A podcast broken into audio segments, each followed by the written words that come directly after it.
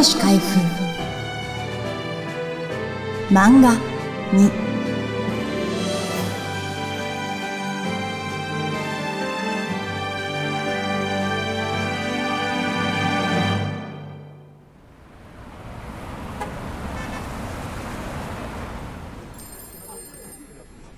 講談社の少女雑誌。仲良しの編集長だった牧野が野間社長に呼び出されたのは昭和34年。1月中旬のことだった。いよいよ我が社でも週刊誌を出すことにした。大人向けと子供向けを考えてるんだが、昭和31年、週刊誌は新聞社のものという常識を破って、新潮社が週刊新潮を創刊。これを機に出版業界は週刊誌ブームを迎えていた。民放テレビの在京キー局がほぼ出揃い、週単位で番組を提供するテレビが生活に根付き始め、日本人の生活も月単位から週単位に移りつつあった。とは言っても、入社以来、児童雑誌の編集一筋に歩んできた牧野にすら、子供に受け入れられる週刊誌がどういうものなのかわからなかった。見当のつかないものは避けたい。と、大人向けの方のスタッフを志願したが、押し付けられる形で子供向け週刊誌の編集長になった。雑誌は、週刊少年マガジンと名付けられる。野間社長が子供向け週刊誌発行に踏み切った理由はすぐに分かった。講談社のライバルである小学館がその準備に入っていたからだった。当時、児童雑誌といえば漫画を中心とした少年、少年クラブ、少年画報、少年ブックなど月刊誌の全盛時代だった。牧野ら、マガジンの創刊スタッフ5人が社長室に集められた。野間社長は週刊となると月4回噛んだから準備期間も月刊誌の4分の1で考えてほしいと無茶とも言える指令を出す。わずか1ヶ月半で創刊にこぎつけろということだった。すでに子供に最もアピールするものは漫画であるという認識では一致していた。が、問題は漫画家の確保だった。現在に比べて著名な漫画家は少なく、アシスタントを使った漫画大量生産制度も確立していない。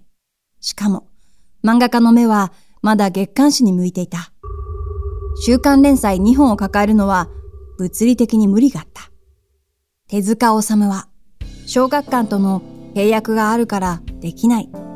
長い付き合いだから何とかしたいんだけれど、しばらく待ってくれないか？と依頼を断った。藤子不二雄は著書、時はそう青春日記の中でサンデーの依頼を受けた2日後にマガジンの依頼があり、断ったとしている。昭和34年3月17日、サンデーとマガジンの創刊号は同時に書店に並んだ。サンデーは一部30円で発行部数35万部。マガジンは別冊漫画3部を付録につけて40円。20万5千部が発行された。それでも、両紙とも創刊から2、3年は苦戦が続いた。特に、マガジンがサンデーに遅れを取っていたこともあって、牧野は売れるまでは社内でも廊下の隅をうつむいて歩く心境でした、と振り返る。創刊から半年後、牧野は編集会議でスタッフに要求した。内容についてでも販売についてでも何でもいいから研究テーマをもと1ヶ月後に発表してくれ。漫画以外で児童が興味を持っている雑誌は何かと書店を訪ねて歩いた。すると意外な名が上がった。戦記雑誌の丸だというのだ。すぐさま編集長に面会を申し入れた。これが縁で少年太平洋戦記など戦記記事の執筆やマガジン初期の成功作の一つとなる日の丸一平の原作を丸の編集長に依頼することになる。一方、営業部員との雑談から子供の間で切手のコレクションが流行っていると知った牧野は切手プレゼントの企画を始める。人気の出そうな記念切手をできるだけ多く仕入れて市場で紹介し、希望者に実費で送るというこの企画は大反響を呼んだ。それでもサンデーにマガジンが追いつき、追い越すのは劇画路線を推進し始めてからだった。そして40年代になると、この漁師の競争から週刊少年誌がそれまで一時代を隠した月刊誌を駆逐していくことになる。集英社少年ブック当時の編集長は在来線が月刊誌と新幹線が週刊誌というところだったと40年代初頭を振り返る。子供たちの生活も月から週へ。世はまさに高度成長時代を迎えていた。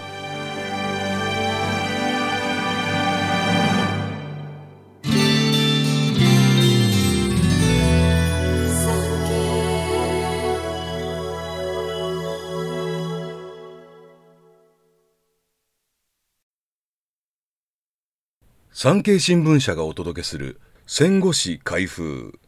最後までお聞きいただきありがとうございます。番組をフォローすると最新エピソードが自動でダウンロードされるので外出の際にはデータ容量を気にせず楽しめます。番組右上のフォローボタンからぜひフォローをお願いします。また Apple Podcast では高評価とレビューをお待ちしております。ぜひ皆様のご感想をお聞かせください。